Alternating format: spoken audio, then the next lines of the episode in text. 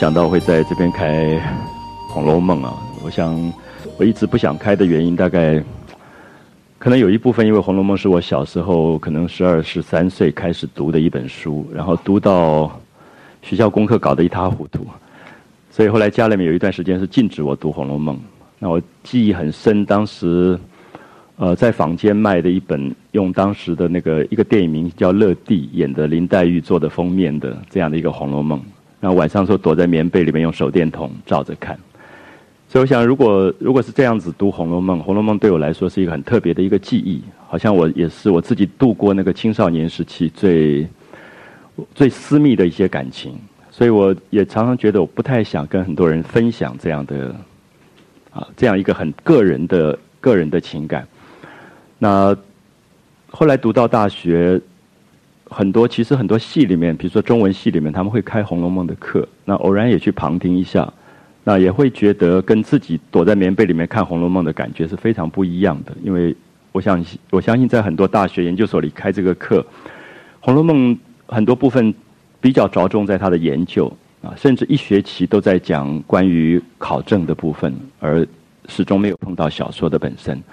所以我想。我这样的一个阅读《红楼梦》的方法啊，我这样的一个很个人成长里面跟《红楼梦》的一个很私密的情感，适不适合在这样的一个环境当中跟很多朋友分享？其实我自己还有很多很多的疑虑啊。那我只是觉得《红楼梦》这本小说，它从清代乾隆年间开始有很多的手抄本流传，其实大家都不知道是谁写的，然后每个人读到可能是。散乱的一回两回，然后也没有写完，那么最多最多就是到了八十回就没有了。那么它一直是民间流传的一个大家觉得可有可无的东西，它也从来不是一个什么正规的文学，也没有人注意它。可是很奇怪，就变成了大家爱读的东西。那么这种爱读啊，这种对于读这样一个东西的快乐，最后就引发了一个《红楼梦》的出版品。那么也就是。一般人知道陈伟元这个人啊，陈伟元伟大的伟，这个元朝的元，陈伟元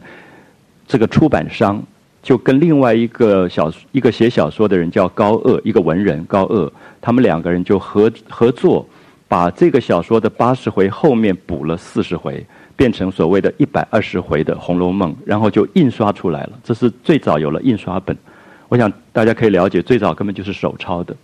就是你喜欢它你就手抄。也许现在在座的朋友会觉得不可思议，怎么会喜欢小说这样去手抄？那一个《红楼梦》，我们今天光看印刷品，大概都已经吓昏了，那何况是手抄？可是对我这个呃年龄层的人来讲，我在大学还手抄过鲁迅的小说啊，因为当时呃影印机也不发达，然后我们从台湾大学借到一本当时列为禁书的鲁迅的《呐喊》跟《彷徨》，那因为。偷偷借出来的朋友告诉我们说，两天里面一定要还，所以我们就所有的人连夜这样抄，抄完那个人累了跑去睡，我又接着抄，所以真的是知道什么叫做手抄本，而手抄本就是你喜欢那个作品，而这个作品因为它没有印刷品，或者是不像我们今天有有电脑影印的时代里面，它真是就用用手抄，所以《红楼梦》最早的这个手抄的这些版本。后来慢慢被很多人搜集啊，我们看到像呃后来像胡适之，他们受过比较西方的一些严格的考证或者严格的文学史的研究的训练的人，回到中国以后就开始进行对这一部作品的研究，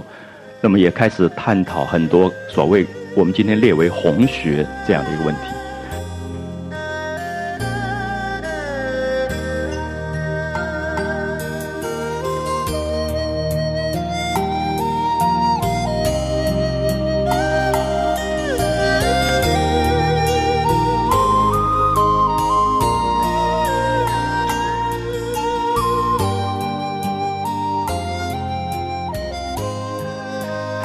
道大家了不了解？就我们基本上，我想在如果在高雄，我们继续讲《红楼梦》，我大概不会太碰太多的红学，因为我觉得那个简直像一个大海一样，你掉进去以后，你大概再也爬不出来了。就是我很多学生，他们现在还在修研究所的《红楼梦》的课，就是他说到最后都碰不到任何跟小说有关的，全部是围绕在外围，比如说作者是谁，比如说作者的家世如何如何，全这个我们叫红学考证啊，红学考证。呃，我觉得这个。绝对不是不重要。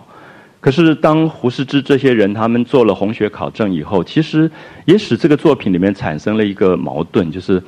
我相信我们在读一个小说的时候，它就是小说，它读起来很好看，我们要读进去，它跟我们的人生之间有一种对话，不不一定是一定把它当成研究的这个工作来做。可是过去，我想第一个，也许大家了解到，在中国的文化道统当中，一般人觉得一本书。啊，任何一个书如果能够流传，它一定有文以载道的意义。啊，文是文章，道是道统，它可以承载一个道德的意义，这本书才有流传的意义。所以，像四书五经，后来发展出来的所谓的十三经，它都有一个很重大的文化使命，这本书才有意义。可是小说这样的东西是茶余饭后消遣用的，所以从来可能没有人把它当成重要的东西。可是《红楼梦》又太好看了。所以这个时候你会发现很有趣，就是文以载道的文人读到一个茶余饭后的小说，他不像呃真正在酒楼茶室里面听说书的人讲说书的这种快乐，他就要给他找到一个理由。所以我看到几个很有趣的版本对《红楼梦》的考证，他们会把《红楼梦》。牵强附会到说它里面是要讲反清复明的故事。啊，比如说有一个学者就是专门说里面的哪一个人是明朝末年反清的哪一个人哪一个人，《红楼梦》变成了一个很奇怪的一个，有点像一个公式，然后每个人都可以套用他自己所所要的东西，比如那个人他们家族里面世世代代大概就以反清为为他的理想，所以他就在这里面找所有反清复明，哎，讲的头头是道，而且完全自圆其说。那么另外一个人说啊，这个小说是讲清朝的顺治顺治皇帝跟董小宛的故事。哦，也我想大家听过这个，因为顺治帝爱上了这个董小宛，后来他出家在五台山做了和尚，民间一直有这个流传。可是清朝的历史里面其实找不到这个真正的史实上的考证。那么很多人说这个小说就是写这件事，然后就讲哪一个人是谁，哪一个是谁，又头头是道，而且完全自圆其说。当我读了这几个版本的考证以后，觉得非常有趣，就说。我在想，《红楼梦》这本小说大概历史上最特别的一个东西，就是你任何的一个个案套用进去，它都可以合理。那到底这个小说是包含了一些什么东西？可能就是非常有趣的。所以我想，呃，后来我自己因为读了一些跟红学考证有关，慢慢慢，我就开始觉得一个了不起的文学啊。那我现在称它为了不起的文学。我想，古代喜欢看这个抄本的人根本不在意这个东西是不是文学，它会不会放在文学系去，呃，作为研究的对象。我想没有人在意，而重要的是说它这么好看，好看到你十二岁看它，三十岁又看它，四十岁又看它。每个人都讲说，《红楼梦》在不同的年龄去看，会得到这么多不同的感觉。那么以前小时候，我妈妈跟我讲，我也不太相信。她一方面禁止我看，一方面说《红楼梦》这本书真好看。那我看了多少次，每次看都觉得不一样。我不知道大家了不了解，大人世界非常矛盾。我那时候就觉得好奇怪，你不准我看，可是你自己又说好看的不得了。所以那个躲在棉被用手电筒照着看《红楼梦》的经验，我相信我的母亲可能说不定也有。就他其实，在很长一段时间是青少年的禁书。我特别讲青少年，是我希望大家了解到这本书其实是一个写青少年的一本书，可它一直被误解。尤其是它今天变成古典文学之后，用这样的一个版本出来，每个人都觉得它大概是老人读的、老人读的书。然后最可怕的是，因为它的伟大，所以它就改编成了电影、电视连续剧，改编成各式各样的这种现代媒体。然后你看到那个王熙凤一出来，我记得我们那个时候是一个演员叫高宝树演的，那他已经四十几岁了，他就演王熙凤。我想大家知道，王熙凤只有十七岁在这个小说里面，林黛玉是十二岁，贾宝玉是十三岁。所以我第一个希望在我们第今天见面第一个要讲的是说《红楼梦》的年龄问题。这些人全部是小孩子，你想想看你家里的十二岁的女孩子、十三岁的男孩子，他们在做什么事？他们就是《红楼梦》里的林黛玉跟贾宝玉。就是如果他超过十五岁，他大概都不会这么呆的，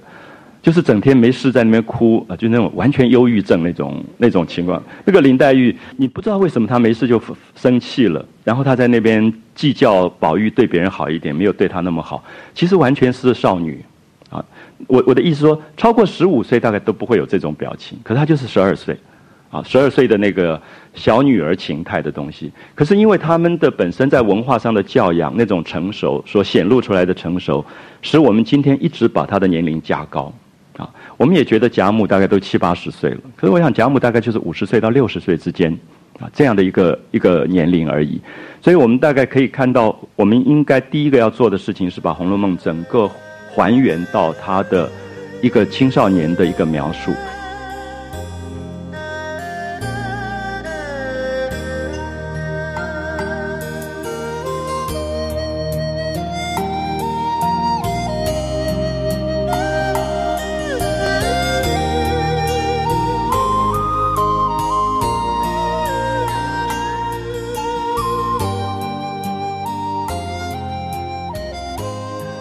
这个叫做大观园的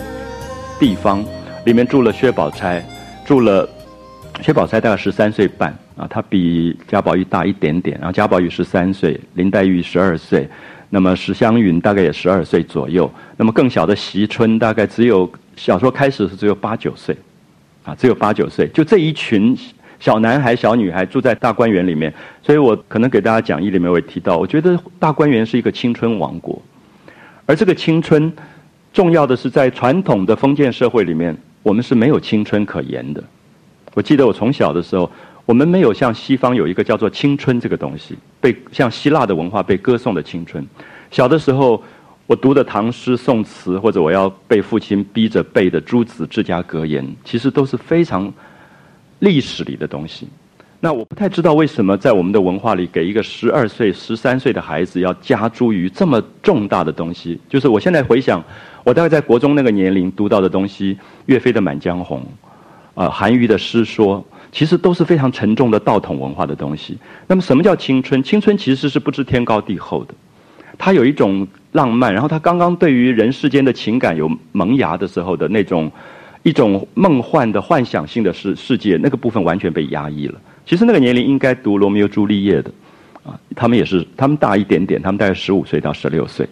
那么应该读《红楼梦》的。可是我记得当时家里会觉得我可以去读《三国演义》，《三国演义》其实完全是搞政治的东西，那种心机跟谋略的东西，我想比我们现在搞政治人还要深沉厉害。可是十二岁、十三岁怎么会懂这个东西？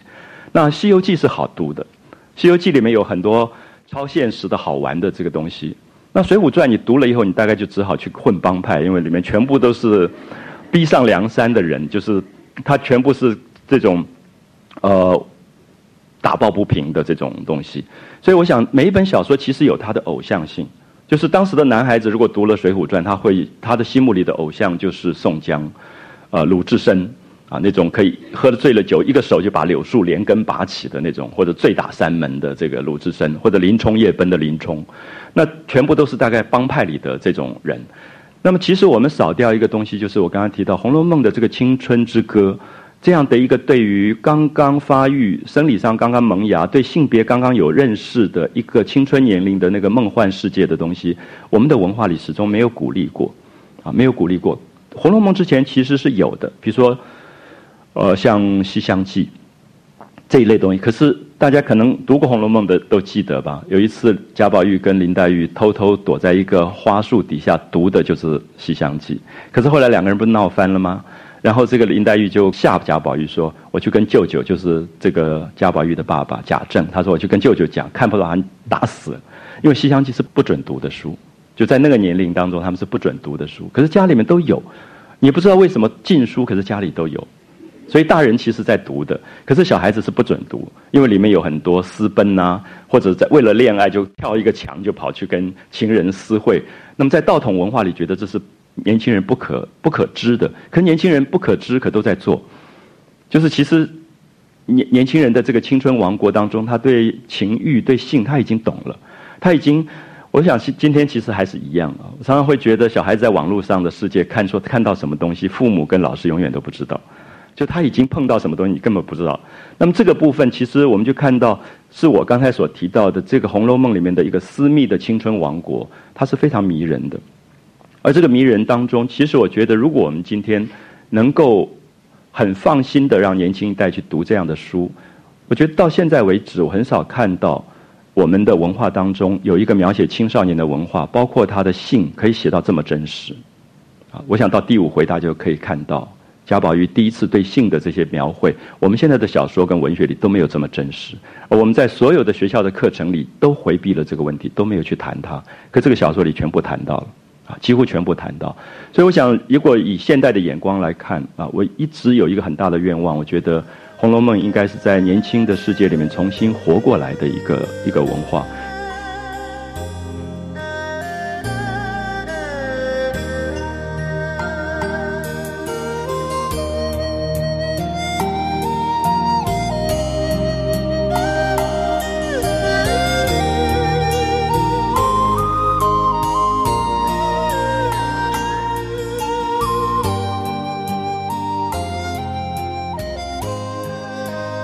当然，现在很难，是因为它经历了一个文字上的变化。就是我们现在白话文运动以后，《红楼梦》里面夹杂了非常古典的诗词歌赋这一类的文体，所以使得可能年轻一代的朋友一接触到这个东西，他会怕，他就会进不去了。所以我记得我过去在做系主任的时候，大一的学生我会推荐他们读《红楼梦》，那那个学生算是认真的，就回去就读读读读，然后就回来。他下一堂课问我就说：“老师，你可不可以介绍一本白话本的《红楼梦》？”呀我第一次吓了一跳，说：“啊，原来他们觉得《红楼梦》不是白话，可是《红楼梦》事实上是最好的白话，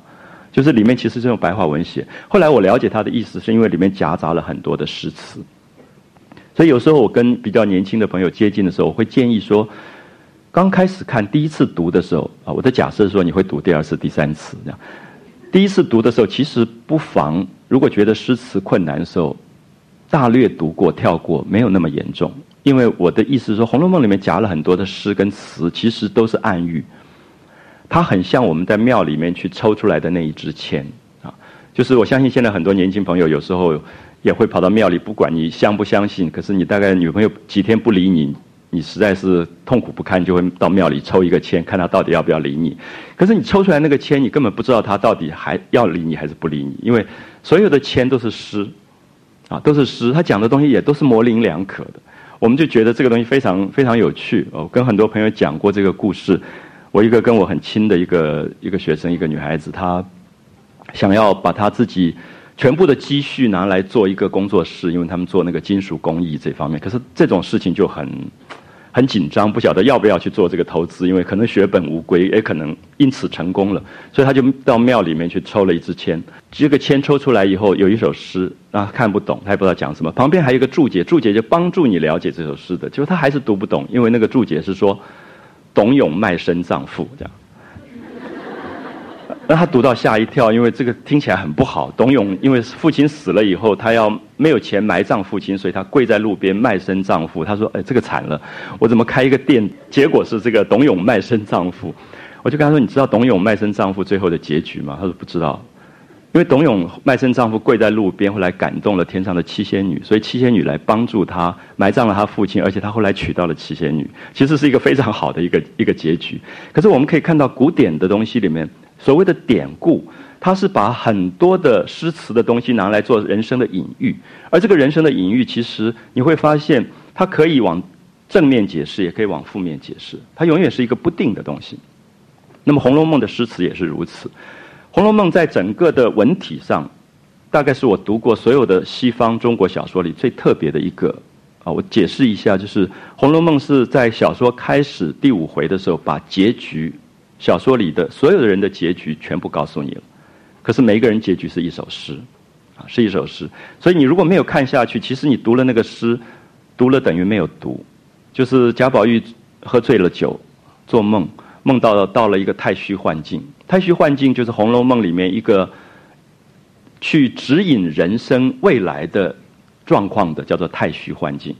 贾宝玉在太虚幻境里面看到好大一个柜子。然后柜子有很多的抽屉，他就一一的打开，每一个抽屉里面就有一首诗，啊，玉带林中挂，玉带林中挂就是在讲林黛玉的下场，啊，金钗雪里埋就是讲薛宝钗的下场，可是他看不懂，因为他只有十二岁，而且这些女孩子的事情都还没有发生，所以他不知道那个每一首诗在讲什么，那么他就把抽屉一一关起来了。那么这个金焕仙姑带他去看这个柜子里的诗的金焕仙姑就说：“你真是蠢物，冥顽不灵，不能领悟。都给你看诗了，你还是不懂。可是其实没有人会懂你的一生最后的结局是什么。我们会看到人的一生不到最后的终结，其实你永远不知道他的结局是什么。所以《红楼梦》其实是一开始就把结局都告诉你，可是你就看着每一个人一步一步走，最后走到他的结局去，走到他的结局。我我想大家可以想想看，没有一个小说一开始就把结局先告诉你的。那么他结局告诉你了，你还想看下去吗？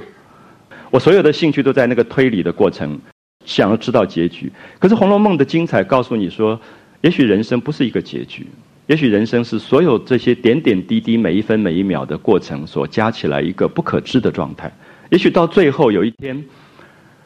有所谓的最后吧，可能还是搞不清楚自己这一生到底是怎么回事啊！回看一生的这种荒唐跟荒谬，以及错综复杂的喜怒哀乐的纠缠、爱恨的纠缠，其实它是一个讲不清楚的一个东西。所以，我想《红楼梦》可能第一个让我们知道结局本来就是假的。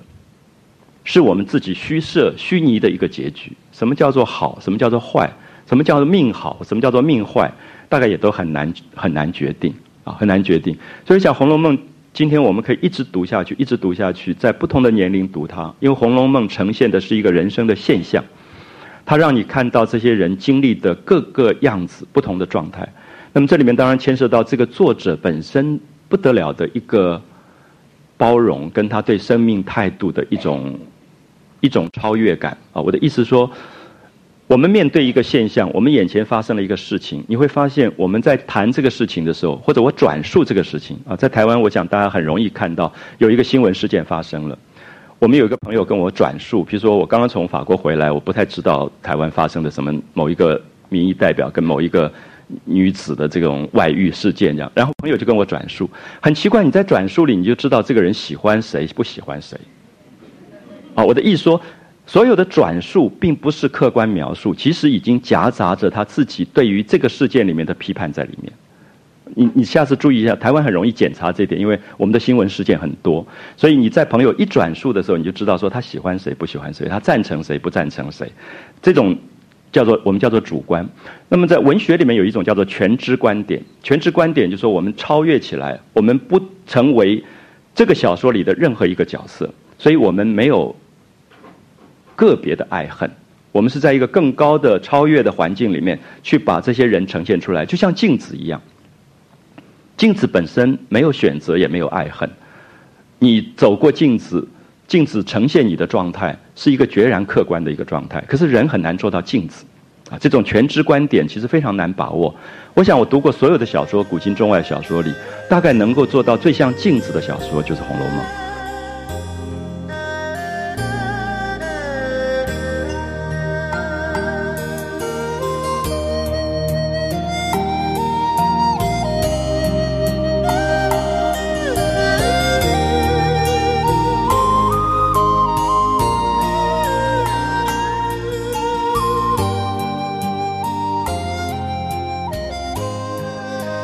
就是这个作者，他竟然可以使每一个人展现他自己的方式，你完全看不到这个作者他到底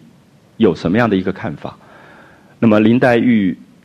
的哭泣，薛宝钗的一种做人的周到，王熙凤的精明，他都在呈现而已。可是他没有说他喜欢谁，不喜欢谁。你读到最后，你会发现这个小说里面。人物的这个选择是非常奇特的一个状态。那当然，我现在要讲的是说，我们随着不同的年龄，你会喜欢不同的人，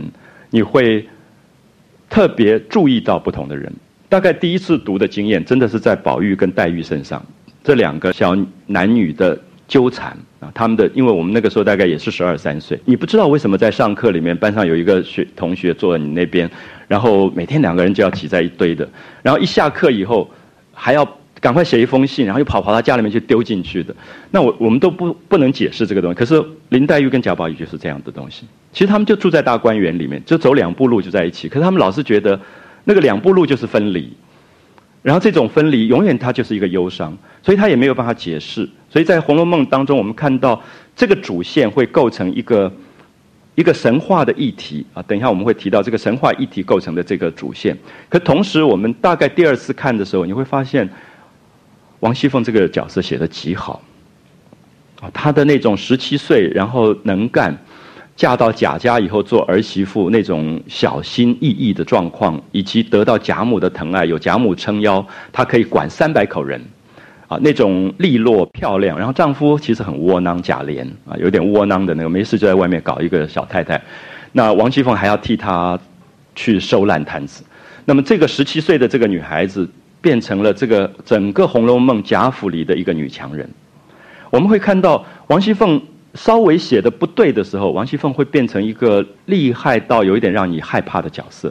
可是《红楼梦》很奇怪，你看的时候其实你又不觉得，她有时候会撒起娇来，她比谁都会撒娇。她的漂亮，她的那种呃让人家疼爱的那个感觉，她又非常的懂得怎么去让别人疼她。常常贾母还要安慰她的。所以这几年我我有个朋友在美国教书教《红楼梦》，他说每一年教完以后就有一个考试，这个考试就是。要大家在十二金钗里面选他们最喜欢的角色。他说这几年连续第一名的都是王熙凤，绝对不是林黛玉。我想大家也可以了解。今天大概，尤其美国美国小孩子哪里会觉得一个女孩每天哭是她喜欢的？可是王熙凤就是今天，如果在我们现在语言来讲，她是企业里的女强人。她管那三百个人，比我们今天管一个台积电大概还要难，因为那三百个人不同的阶层、不同的复杂的勾心斗角，可他全部要摆平。所有的事情摆平，而且这个大家族的钱进账越来越少，出账越来越多，所以他他要把这个钱挪来挪去，去放高利贷，去周转。你你可以看他厉害到这种程度，可是不要忘记他只有十七岁，所以大概所有的电影里都找一个四十几岁的人来演，是因为他们不太相信十七岁的女孩子可以这样管家。可这里面当然有一个传统是。《红楼梦》的背景是满洲传统，满洲的家族里管家的是少奶奶。少奶奶的意思说，嫁进来的新的媳妇叫少奶奶，那么是由她来管家的。所以她跟汉族的这个家族的结构有一点不同。那这里我们当然可以牵涉到一个问题，就带到一点点跟红学考证的关系吧。就是我们现在都说《红楼梦》是谁写的，大家都说好曹雪芹。可是我不知道大家知不知道，其实并不完全确定。呃，胡适之。考证了曹雪芹的家族，家族的历史，从他们最早的一代，他们家其实在明朝的末期是一个，呃，守东北这边的边将，一个将领。可是后来看到大势已去，就觉得明朝是非亡不可了，所以就投靠了清朝，所以他们就变成了清朝满洲入关以前的这个臣子，所以等于是带着这个满洲军队进关的，所以其实他们就是满洲人。他们属于正白旗，就是清朝当时的这个贵族分为八旗，里面正白旗，他们曹家就是正白旗。那么等到进关以后，他们受曾经有一代受到很大的恩宠，就是这个曹雪芹的祖父这一代叫做曹寅啊，曹寅，子丑寅卯的寅，呃，他的太太是康熙皇帝的奶妈，所以我们在这里就看到说，因为这样的关系，就有一点变成很。很亲戚的这个关系，所以有一点亲信了。那么康熙小时候读书，旁边曹寅就是伴读的，他陪他一起读书的，所以这种关系是家里面虽然地位很低，我们说奶妈的出身其实地位并不高，并不是大臣跟贵族，可是亲近的关系是特别特别亲信的。那么这种人会由皇帝派来管什么呢？我想大家可以知道国营企业。所有最好的国营企业都是肥缺，所以一定是给这种人去做的。所以后来曹家曹寅做了什么官位？江宁织造。什么叫江宁织造？就是南京这边管所有江宁的纺织品的，啊，等于我们如果有一个国家的什么纺织厂的话，它就是管这个整个江南啊，还还不只是我们今天讲讲的一个小地方，是江南的丝织品是最富有的。最重要的产业，那么这个产业就交由曹寅来管。江宁织造后来兼苏州织造，就在今天的姑苏苏州这个地方管织造，就是整个江南的纺织业全部是由这个家控制的。而且有一段时间，他们兼巡盐御史，就是整个江南管盐。我们现在吃的盐，大概在台湾从来没有人觉得盐很贵，可是在整个中国大陆最有钱的人就是管盐的人，因为所有的内陆没有盐都活不下去。所以只要是盐商，就富有的不得了。那么他是巡盐御史，就是管所有的盐商的。那么这两个注意丝的专卖、盐的专卖都是国家的公营企业，是由曹家来管。那么你可以看到曹家富有到什么程度。所以曹家在做江宁织造这段时期的时候，康熙皇帝的五次南巡都住在他们家里。啊，所以皇帝住在他们家里，所以他要去为皇帝盖别馆。所以这里面你可以看到这种关系，这种亲密的关系。而且在今天清朝的历史来看，江宁织造跟苏州织造、巡盐御史这一类的官位。不只是肥缺赚很多的钱，同时他有一点负责皇帝在南方的眼线的作用，就是同时可能兼具着国安局或调查局的身份，就是为皇帝把江南的一些做官的情形去汇报的。因为只有他可以写私人的信件给皇帝，就因为他们的关系非比寻常，所以特别注意一下，曹家不一定是官位特别高，而是跟皇帝的关系特别近。可是注意这种。这种身份非常的矛盾啊！我们讲的矛盾是说，他可以受宠的时候，简直是皇帝的这种，就是皇帝的大账房一样这样子啊！你你会觉得他所有的话都可以经由他，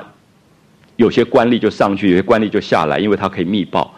可是这种家族常常在。改朝换代的时候是最容易被弄下去的，因为下一任的皇帝又要用他自己的亲信，他不能用前面皇帝的亲信，所以你可以看到曹家后来关键性的抄家，就是这个小说里后来写到抄家，就是雍正五年左右的时候，抄家整个抄家，抄家是什么？抄家就表示说你大概有贪赃枉法之事，有人密报了，所以就把你官位革职，然后全部的家产充公。然后所有的人丁严重的话，发配充军，女性就发配到官里面去做官妓，所以其实是非常惨的一件事情。所以我们看到曹家在雍正五年是从繁华大概三代的繁华一下巨大的没落下来。那么曹雪芹应该是这个没落的这一代。那么曹雪芹我们看到他现在推测他抄家的时候大概是十四岁，啊十四岁，所以你可以看到其实曹雪芹经历过的繁华也就十四岁以前而已。然后他亲眼看到他的养尊处优的生活忽然一旦烟灰飞烟灭，变成完全幻灭的状况。所以后来他就住在北京，因为他们原来在南方发展嘛，就是扬州、呃南京、苏州、江宁织造这一带活动。那么回到他们自己的原籍，就是北京的香山。现在如果大家去北京香山旅游的话，你看那边现在有个曹雪芹的纪念馆，那就是几间小破房子。其实当时曹雪芹真的落魄到举家。以粥度日，就是就是喝稀饭。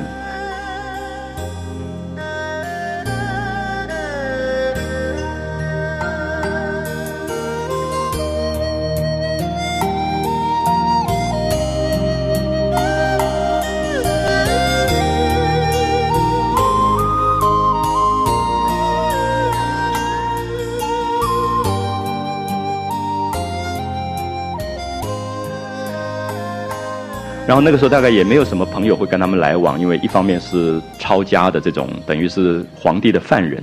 那么另外一方面也落魄了，所以在一个极度穷困的状况里，没有什么好朋友。但跟他们比较接近，都就是最有名的就是爱新觉罗敦诚跟爱新觉罗敦敏这两个兄弟，就是跟曹雪芹好朋友，一起读过书的。所以这两个兄弟有一些诗词，就是跟。曹雪芹往来的诗词里面写到说：“残杯冷炙有得色。”说你吃人家剩下来的饭，喝人家剩下来的汤啊，残杯冷炙有得色。可是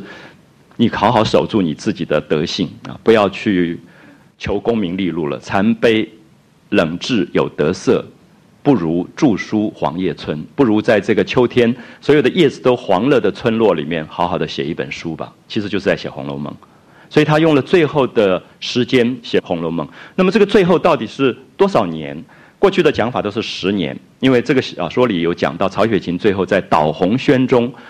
写了十年啊，批阅十载，增删五次的这个《红楼梦》，所以一般人都用十年来看。可是很多学者都并不完全赞成。那么也包括。呃，张爱玲是一直很喜欢《红楼梦》这本小说，她有一本书叫《红楼梦夜》，就是她自己喜欢《红楼梦》到晚上都会做噩梦这样子，写了一本书《红楼梦夜》，不是一个考证的书，可是里面有一些很独到的一些看法。她也认为《红楼梦》不是最后十年，是比十年要更长的时间。就是她十四岁抄家以后，基本上这个人一事无成，他就不断在记录他自己家族的事情。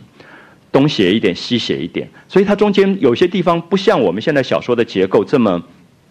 完整的一个结构。我说的完整，说我们现在总觉得有一个主线，可是《红楼梦》有时候忽然讲怎么盖大观园，就讲了两回，呃十六回、十七回，整个在讲怎么盖大观园。有时候在讲刘姥姥进来，然后他们吃饭，那个菜怎么做，又讲了好几页，这样就讲那个菜怎么做的。那么这个当然是因为作者本身经历了点点滴滴的这些繁华，他最后就无所事事的去做记录。所以在文体上，他也特别的自由啊，特别自由，把这些呃贵族清代的。贵族生活做了最完整的一个一个记录，那也没有在意他要不要写完这件事情。我想这里面，我也特别觉得，一个好的作品、艺术作品，其实完不完成这件事不一定是最重要的事。我们看到很很多音乐家的最好的音乐交响曲，最后不见得是完成的；很多的绘画，我们也知道它不见得是完成的。那么这个小说也是没有完成的。其实他就是写到他要走了就走了，那留下了一个。更多的这个小说，人生根本没有完啊，时间没有完，人生没有完，我们永远不知道生命接下来还会发生一些什么样的事情。所以，接着写《红楼》的人，都是因为读了《红楼梦》以后觉得很不过瘾，这个后面到底怎么回事？那么贾宝玉到底最后娶了谁？那么就一定要想办法去弄来弄去的。那么高鹗跟陈委员补的这个，在乾隆年间就变成了大家最接受的一个接着写的四十回。可如果大家看一下。张爱玲的《红楼梦夜》，张爱玲对高鹗是毫不留情的。她说，《红楼梦》读到八十一回，她就不想读了，她觉得文字乏味到极点。可是其实，我记得小时候看的时候，我倒没有那么那种感觉。我想，也许张爱玲真是更厉害。她这三四岁就在读《红楼梦》的，她在七岁的时候，她自己也写了一个续《红楼梦》。张爱玲自己本身七岁就开始，因为那个时候小时候就是读这种书长大，她就开始接续的写。所以我想。我们后来再去读的时候，的确觉得八十回以前跟八十回以后，她的写法非常不一样啊。举最明显的例子，八十回以前，林黛玉这么重要的一个女性，她出场的时候从来没有描绘她身上穿什么衣服、带什么东西，就是林黛玉根本是一个像梦一样，因为就是忽然来了，忽然走了，好，就有点像我们说来如春梦，去似朝云那种感觉。可是八十回以后，林黛玉有衣服的描绘。有脸上的五官的描绘，这是非常大的不同的写法。就是说，一个文学家曹雪芹会在八十回里对最重要的女主角完全不写她身上衣服跟五官，其他人都有。王熙凤一出来，长达好几页写她身上的衣服，就是她是现世里的人。可是林黛玉没有，林黛玉根本是一个好像天上下来跟大家玩了一场走掉的一个女孩子。所以等她走了，你忽然记得有她，可是你想不起她是什么样子。就她的美根本是一个像月光一样。完全不着痕迹，就是我们叫“船过水无痕”的感觉。那么这个你第一次看的时候，你不觉得？你完全不觉得？就是林黛玉的存在，完全是一个心灵的存在，而不是一个物体性的一个一个存在。可读到八十一回，你忽然发现，哎，林黛玉怎么有衣服的颜色了？身上配了什么东西都有写。那么这里面显然作者的层次比前面一个作者低了很多啊，低了很多。这是为什么张爱玲对于后面补的部分这么批评的？原因，可是很多人还是觉得，在所有的古小说当中，能够让林黛玉死去，而让这个薛宝钗跟。贾宝玉结婚，这边是婚礼的音乐，那边是焚稿断痴情，林黛玉的死亡，这种对比，这种悲剧性跟喜剧性的对比，觉得是写得好的。那只是对于好的小说来讲，这种着墨是不同。可是现在的版本，当然我们会发现，《红楼梦》到底最后的结局是什么，真的是大家完全不知道。很多人认为，真正最后跟贾宝玉结婚的应该是史湘云，而不是薛宝钗，因为里面有一回的回目，里面说因麒麟伏白首双星。因为史湘云有一个金的麒麟挂在身上，那么所以讲金玉良缘是在讲贾宝玉口中含的那一块玉，跟史湘云身上配的金麒麟，他们最后结婚叫做金玉良缘。说因麒麟伏白首双星，白首我们都在讲夫妻叫白首，啊，这个。白首白头偕老的白首这两个字，所以不是薛宝钗。可是这里面现在又调到红学的考证，就是其实这本书我们根本不知道最后写下去真正的结局会是什么。可是我一直觉得，呃，如果这个作者真的要写他自己一生的梦幻的话，他觉得繁华根本是一场梦。其实他是不在意那个结局，他只是告诉你，最后所有的生命，不管权力、财富、爱情，全部是一个空的东西。可是他要告诉你，所有在空里面。你的执着，就是你告诉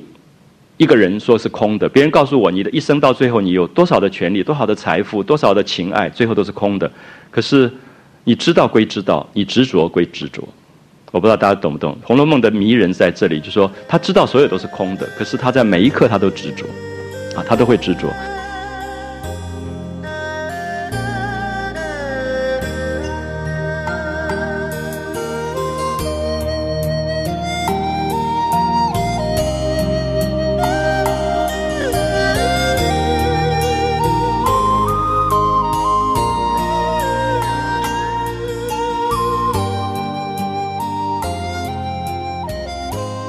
我常常跟很多朋友说，大学的时候带着《金刚经》上上山去，在庙里住，我住在石头山的海会庵读《金刚经》，然后也读的读了几天，觉得自己好像定力很够，然后到山下听到那个什么卖猪血糕，然后哗就狂奔下去大吃一顿那种。我想《红楼梦》常常让你觉得有一种啼笑皆非，那个啼笑皆非是你忽然发现生命里的修行跟执着执迷，原来是这样的一个状况。啊，所以我想那个作者要讲的荒唐跟荒谬，其实是交错着人生里面啼笑皆非的或者悲心交集的感觉。我想所有的好的小说都是如此，如果不是如此，他就是宗教家或哲学家。可他是一个文学家，文学家他在所有的领悟的同时，他有很大的执迷。啊，我们千万注意一下，这本书好像是让你知道最后是一个破除执迷的东西，因为一直在讲警幻仙姑，对不对？警告你，一切都是空幻的。可是怎么警幻，你还是执着，你还是执着。我想，其实就是红尘的意义吧，啊，红尘里的意义。所以这本小说，我想我们大概如果把它的，呃，在人世间流传的这些经验，以及它一直到今天可能具备的某些现代意义跟现代感觉，呃，谈过以后，我特别希望进入到本文啊。那我这次推荐了两个不同的版本，那一个版本是这个。译文印书馆的这个石印本的，这个是用古抄本来做基础，所以它只有八十回，它就是坚持只有八十回可以读，四十回不要去读它的。可是我想，你读完八十回，你大概很难忍得住去不去读后面的那个四十回。那可是大概这这么多年来，我一直很喜欢这一套书的原因，是因为它它整个印刷的这个版本的形式啊，分成两行，然后非常容易读。那我觉得《红楼梦》变成我的床头书了。我大概现在习惯随时晚上睡觉以前一定打开一本。可是你你可以看到，现在所有的《红楼梦》都被西方的装订方式变成穿了西装了，所以拿在床上读的时候其实很重也很不舒服。可是这样的书，《红楼梦》里面用了一个很好的字叫“歪在床上”，那个我觉得用那个“歪”那个字啊，就歪在床上读太好，因为它可以卧。它可以握在手里面，而且轻的不得了，这样看。所以它这么多年，它其实是我的床头的伴侣一样。你会觉得看看这样的书，实在是很舒服的一个一个感觉。那我刚才其实，在谈到作者这些部分，我一直在避开它的重点，是因为我觉得那个红学的考证到现在都没有真正的结论。《红楼梦》真正的作者是不是曹雪芹，其实现在还是有争议的。很多朋友如果读了一些考证，大概也就知道说。也都没有人断定百分之百一定是曹雪芹，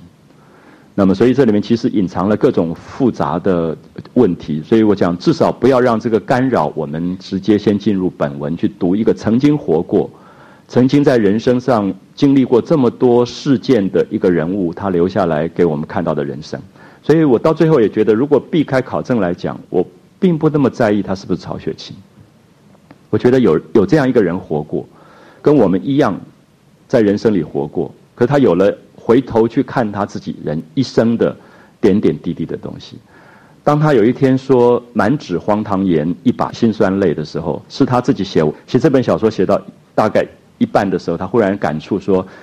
哎，我这一生真是满纸荒唐言，讲了一大堆乱七八糟的，跟考试做官、跟所有的人事现实都无关的东西，满纸荒唐言。注意‘荒唐’两个字。他觉得他自己回看这一生，没有做什么正经的事情。”那么写下来这些东西也都不是什么正经的事情，不伟大的东西，满纸荒唐言。可是，一把辛酸泪。那我想这样的两句话也可以用在所有的文学里，也可以用在在座我们每一个人。如果我们自己去把有一天我们把我们点点滴滴的生命的日记发表，我相信都是满纸荒唐言，一把辛酸泪。因为好的文学是真实的人生，它没有没有说一定有道理可讲，啊，没有道理可讲。我们可以说，任何一个人，呃，这个不息的一生吧，或者沉静心的一生，如果完全做一个镜子的呈现，它都是满纸荒唐言，一把辛酸泪。在文学的角度里，它没有差别的啊，它就是一个活过的生命，而这个活过的生命里面有这么多点点滴滴的事物，只有他自己会有感悟的这个部分。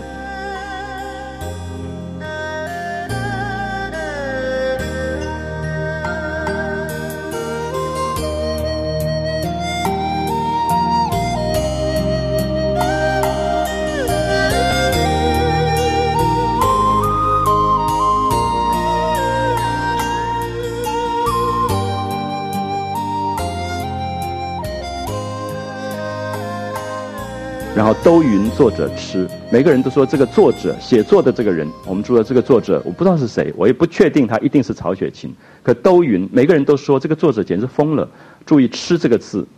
啊，一个生病的“病”里面一个知识的“知”，或者一个生病的“病”写成一个怀疑的“疑”。现在大部分写成知识的“知”，这个字是中国美学里最重要的一个字。这个字本身同时具备两个完全意义不同的解释。我们讲白痴。啊，我们说这个痴呆、白痴是不好的意思啊。这个智力受到障碍的叫做白痴。可是我们说这个人痴情，他就是另外一个意义了。有没有发现这个“痴”这个字，在美学上的重要是说，它同时是所有的理智逻辑无法解释的现象就是痴。可是人生里面没有这个痴，大概也就无情了，啊，也就无情。我们看到生命里面的自己的执迷的那个东西，你。你没有办法解释的那个东西，刚好就是吃。可是《红楼梦》整个在写这一个字，啊，整个在写“吃”这个字。不知道为什么林黛玉一直哭，没有办法解释。那如果你家里面有一个女儿是这样子，啊，如果你是一个老师，你有个学生是这样子，没事忽然就哭，你大概烦死了。你当然也会找心理医生说他一定是忧郁症了之类。可《红楼梦》给这样的一个东西的解释是说。多少多少年前，多少亿年前，然后在一个灵河岸边，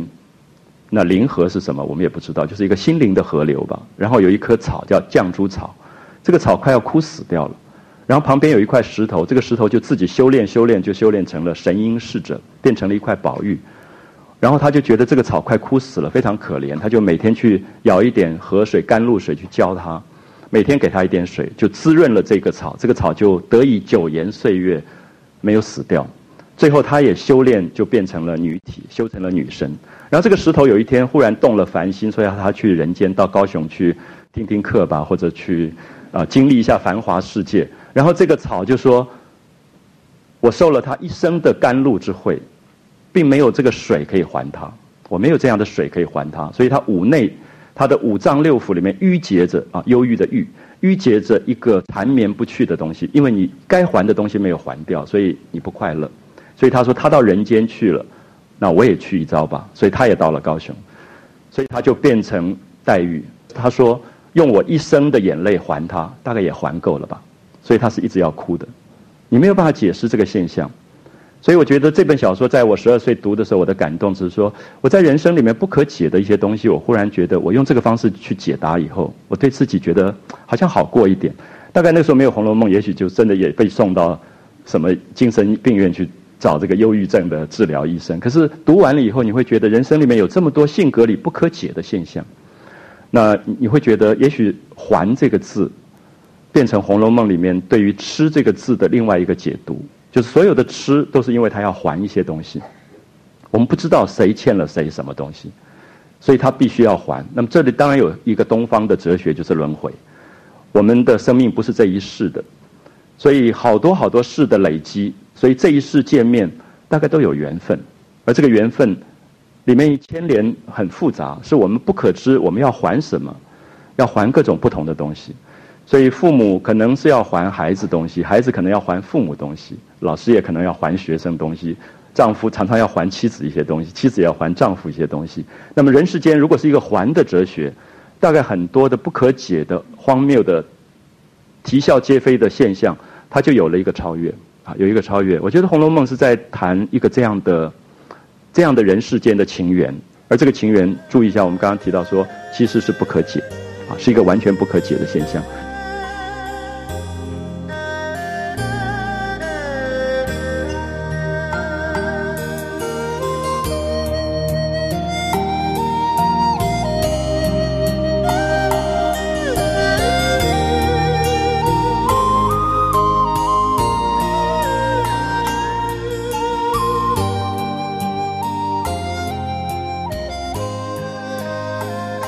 所以这个作者在写这样的这本书里面，我们刚刚讲说是不是曹雪芹，我们已经避开，我们不要谈他了，因为很显然作者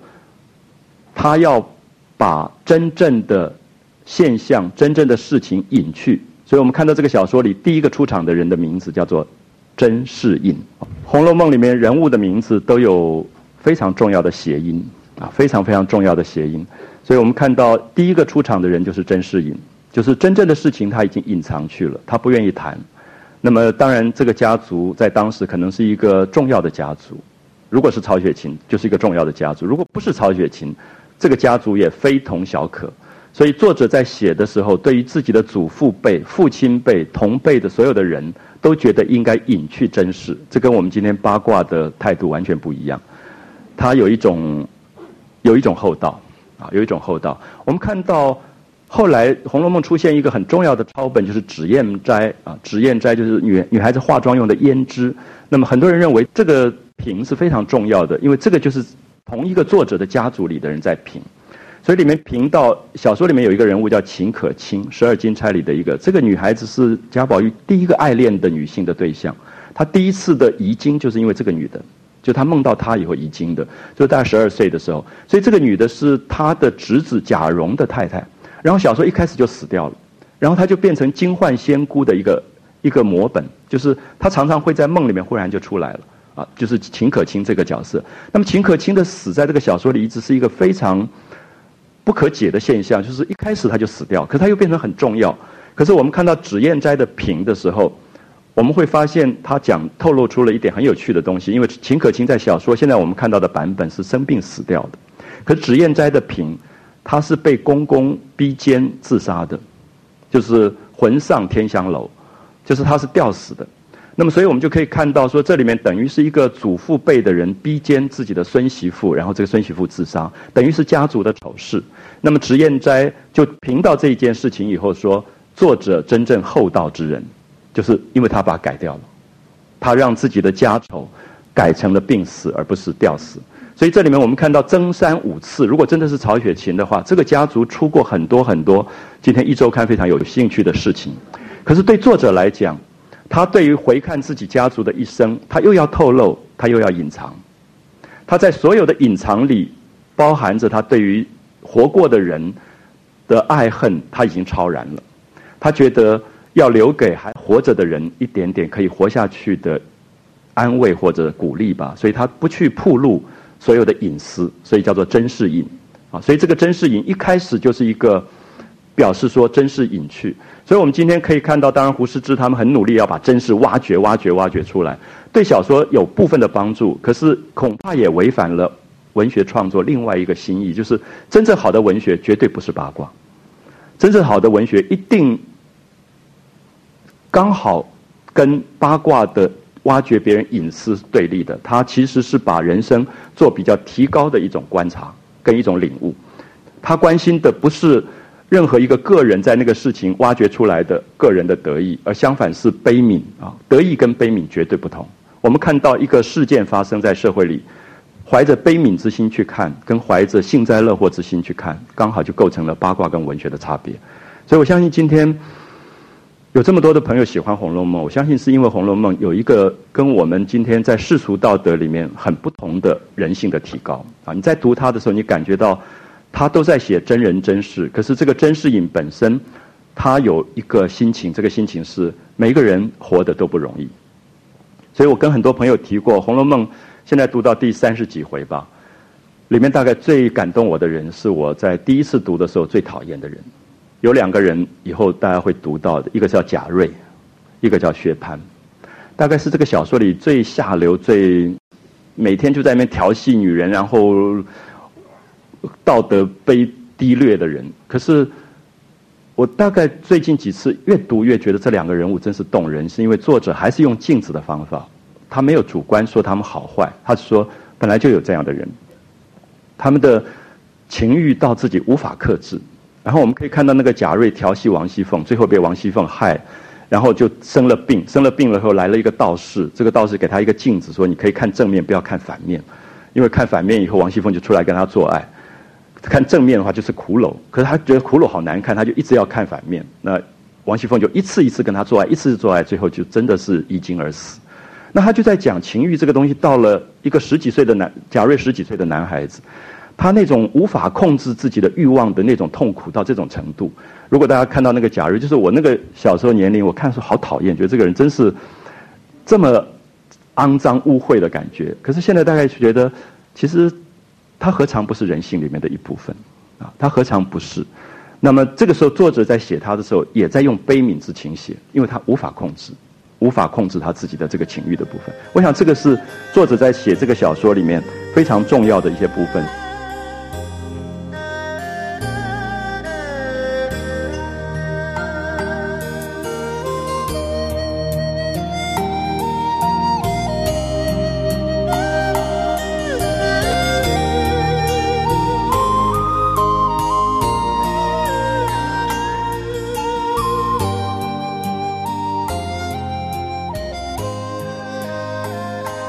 所以我觉得《红楼梦》，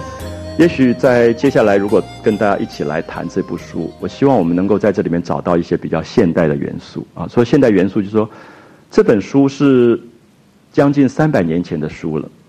那它如果今天没有意义，我觉得它就是没有意义的。其实很多的文学死去就死去了，有些小说在当时非常的伟大，有些文学在当时非常的伟大，可它没有办法一直活着。可是今天如果我还在读《红楼梦》，我也愿意跟很多朋友一起谈《红楼梦》。我相信，因为《红楼梦》里面有非常多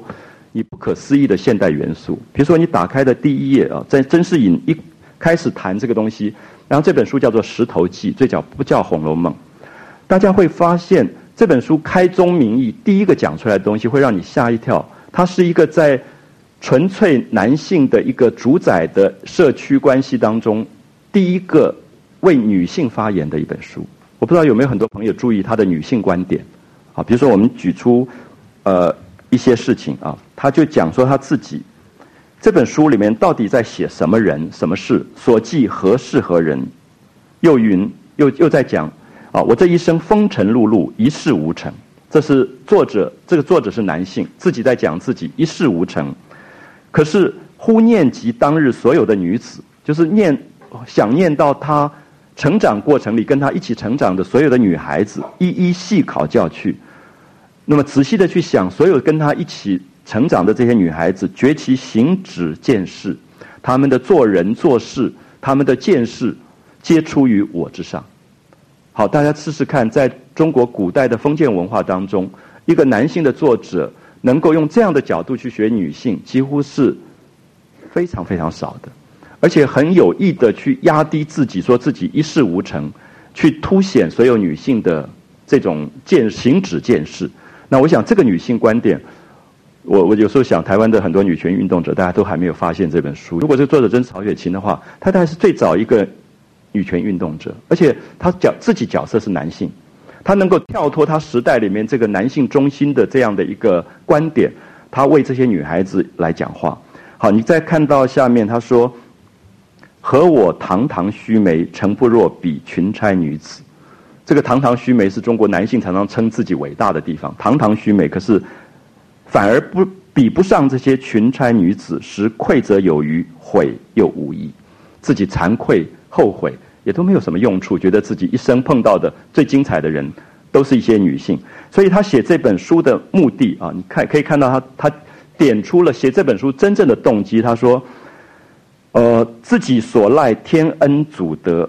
啊，自己从小养尊处优，生长在一个这么好的环境当中，锦衣纨绔，欲干燕肥，吃的都是最好的山珍海味这些东西。可是，被父兄教育之恩，父师有规训之德，就他觉得自己是一个没有走上正途的人。那么父兄这样教育他，他也没有办法报这个恩。那么所有的老师朋友。常常规劝他，你应该好好读书，去考联考，去做官，高考、普考这样这样去做官。可是他也没有做走这条路，所以被父兄教育之恩，父师有规训之德，以至今日一计无成，半生潦倒。好，他要把自己一生的这个一计无成、半生潦倒之罪编述一集，编成一本书，以告天下。可是重要的是什么？下面说：“我之罪故不免。”那我自己走上了歧途，我自己是一个。一计无成、半生潦倒的人也就算了。可是闺阁中本自历历有人。注意，闺阁是什么？女孩子住的地方，就是闺房当中，女孩子住的地方。历历有人，万不可因我之不孝，自己护短，一并使其泯灭。好，这一段话的重要是我们看到它变成了《红楼梦》真正书写的动机，就是他这个人到了潦倒的时候，最后写这本书，他说他自己的一生潦倒就算了，可是不能因为他一事无成潦倒，那么这些闺阁当中他认识的女孩子的精彩没有被记录下来。所以他好像忍辱偷生活下来的目的是要为这些女子一一立传。那么其实是在那个文化当中是够荒唐的。你可以想想到文天祥活下来，岳飞活下来，都是为了要写正气歌的，都是要为了国家忠孝来立立什么的。可是他是为了女孩子立他们的传。那么所以我一直觉得，其实这本小说里面隐藏的现代元素，恐怕到现在。很多的人都还没有发现，就是只是把它列在一个所谓古典文学的系统，其实它是叛逆古典文学的。我也觉得它颠覆了古典文学，它把整个道统整个颠覆掉。那么下午我们讲到第二回是会更明显，就是这个作者是一个极其颠覆的人，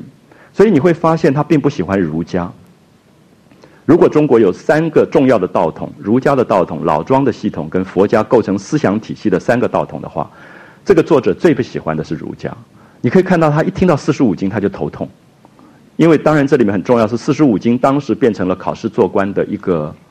一个工具了，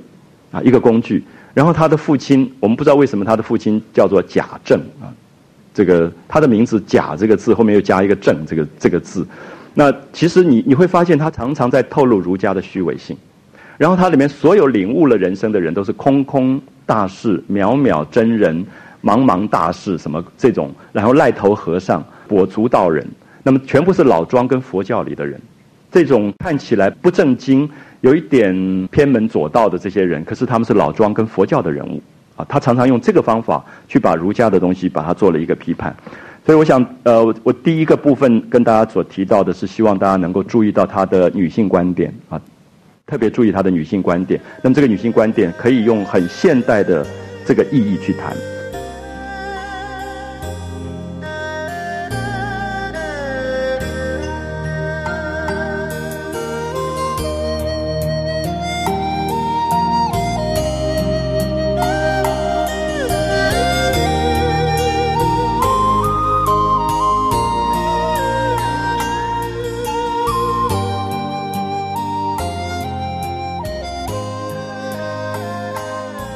第二个部分在第一回里，我希望大家注意到神话的部分。神话的部分是《红楼梦》里非常非常重要的部分。其实发给大家我写的那个讲义当中，我有特别提到，因为《红楼梦》是一本从神话开始讲的书。大家可以看到，他讲到那个石头，他要说这个石头的来历是什么？啊，石头的来历是什么？他就讲到了神话里面的一个女娲，啊，女娲氏。好，我们我想很多朋友知道这个神话的故事，在中国上古上古上古最洪荒之前的时候，什么神农啊这种氏族的时代，传说里面有两个男神啊，共工，他们就打仗，打仗以后就撞断了一个天柱，就是当时相信天是一由四个柱子撑起来的，那么柱子被打撞断了一根，所以天就塌过来了，塌下来，所以中国人解释整个的地理是说西北比较高，东南比较低。所以一江春水向东流，所有的河流都是往东南流的，是因为这个天柱断了，本来是一个比较平的状况。因为这个天柱断了以后，西北边就破出了一个大洞，啊，破了一个大洞。那么所有的老百姓在这个破洞底下，没有天的覆盖，就好像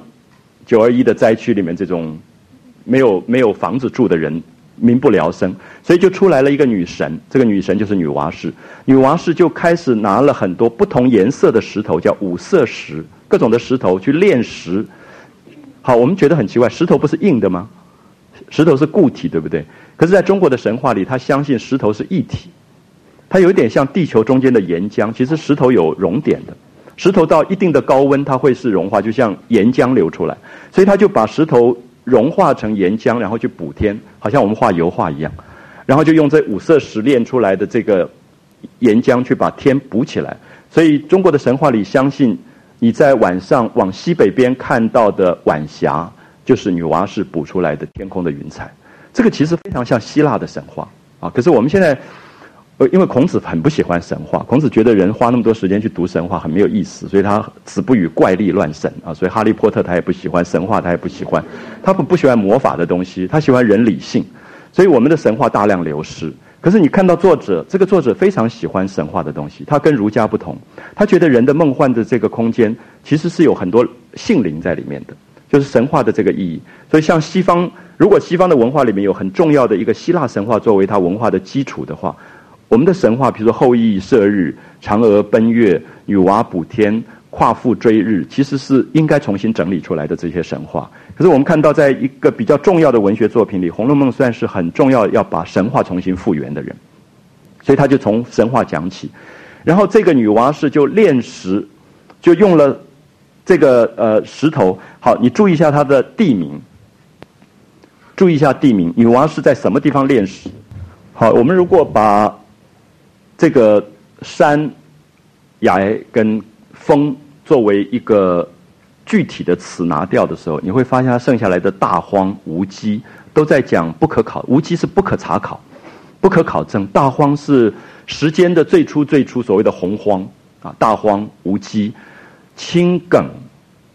有人认为它是另外两个字的谐音，就是情根，感情的情根，情根。那么情根，当然这本整个小说在讲情这个事情啊。大荒山无稽崖，青梗峰下，他就开始炼石头了。然后他用到数字，所谓的十二丈，高经十二丈，方经二十四。注意，十二是月，二十四是节气，啊，是一年的节气，都在讲时间。然后你可以看到，他说炼成了顽石三万六千五百零一块。注意这个数字，三六五，三六五是一年三百六十五天。然后剩下这一块没有用，三百六十三万六千五百块都用完了，剩下一块没有用，就丢在那个地方。那一块石头没有被用，所以心里面有好大的忧郁，又是忧郁症来了。然后他就在那边郁结郁结，最后就因为你的忧郁，你会修炼，你会修炼，经过日月风霜修炼，这块石头就锻炼成人形，就是宝玉，就变成了宝玉。所以我们看到它原来叫做石头记。啊这本书原来叫做《石头记》，就这个石头修炼出来，修炼出来以后，有一天他就想说：“哎，他应该到人间去经历一下繁华。”然后他也碰到了一个两个仙人，这两个仙人劝他不要去说啊，人生怎么繁华，到最后都空的。可是你看他凡心已动，所谓的凡心已动就是执迷，你跟他讲都没有用。所以这个小说一直相信说，真正的领悟是要经历自己的一个过程的啊，有点像我们在。我们在读赫曼·赫塞的《流浪者之歌》（Siddhartha） 这个小说里，我们看到他把 Siddhartha 跟佛陀分成两个人来写。那年轻的 Siddhartha 很年轻的时候一直在追求一个真理的老师，他觉得如果找到真理的老师，我就要跟他出家去悟道、去修道。有一天他真的碰到了，他碰到了佛陀。那别人就说：“你一生都在追寻这个真理的老师，你现在碰到了，你为什么不跟他出家去悟道？”他在那一刻呆住了。他忽然想说：“我才二十几岁，好像我应该自己去经历一些事情。如果有所谓领悟，这个领悟不是别人给你的，是你自己要打过滚来的。”所以他后来在这个小说里认识了妓女，跟妓女情爱纠缠，走进赌场豪赌、贪婪财富的贪婪，全部东西都经历过。最后有一天走到河边，碰到一个渡船的人，那个渡船的人说：“我一生就是把人从这一岸渡到下一岸去。”然后他就接了这个工作，一直在做摆渡的工作。所以，我们在这里可以看到，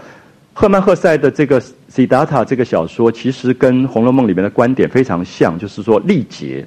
你必须要去历这个劫。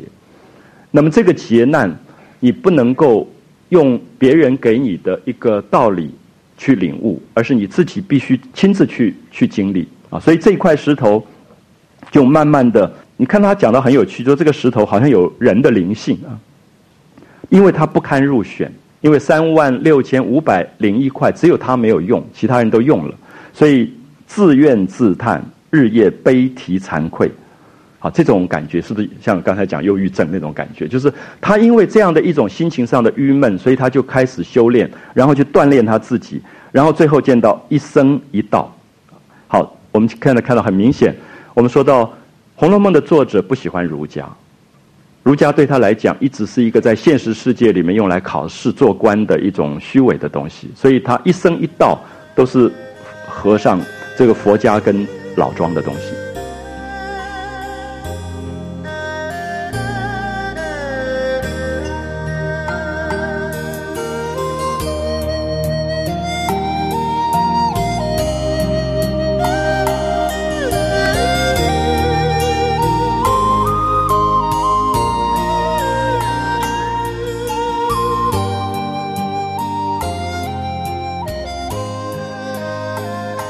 所以在思想史上，很明显，《红楼梦》这个作者是站在佛道这两边。那么大概也觉得佛道在儒家的文化已经变成主流跟独大之后，佛道的文化对人性还保有了最后的一些性情的真性情的东西。那么他也看重这个真性情，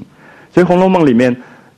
每次我们看到宝玉走过他父亲的五间大房，然后前面有儒家的这些牌位这些东西，他就发抖。他最怕的就是那个东西，然后他一直觉得那个东西变成压得他喘不过气的东西。可是，一进大观园，你会觉得那个大观园变成了一个保护，就是老庄的或者佛道的东西，就就可以在里面。好，我们就可以看到这个第一个是这个和尚，他们就把这个石头变成了一块玉，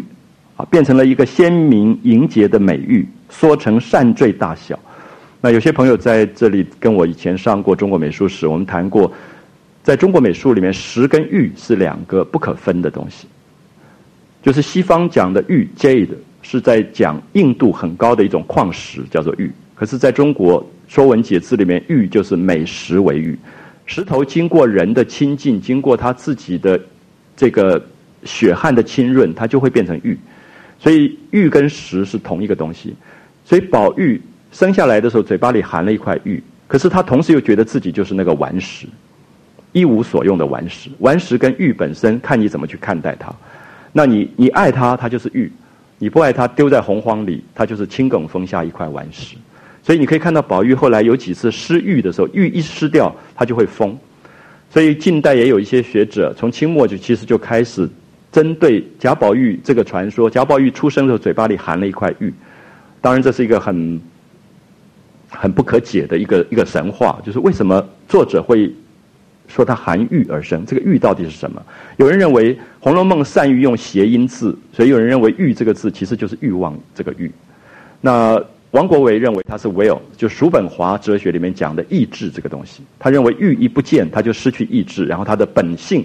他的本能的官能上的东西就会跑出来。那总之，我们看到玉在这个小说一直变成一个象征。那白先勇写过一篇很有趣的东西，谈到《红楼梦》里面四个有玉的人物：宝玉。黛玉、妙玉，还有一个蒋玉菡，只有四个人名字里有玉，其他人都没有玉。有一个丫头本来叫做红玉，后来王熙凤喜欢这个丫头，说收在身边，说每个人都叫玉，真烦死了，就把它改成小红，就把玉改掉了。所以明显的说明，他认为玉不是每个人可以用的。那白先勇这篇文章里面，当然我想写小说的人会特别敏感到这四个玉之间的关系。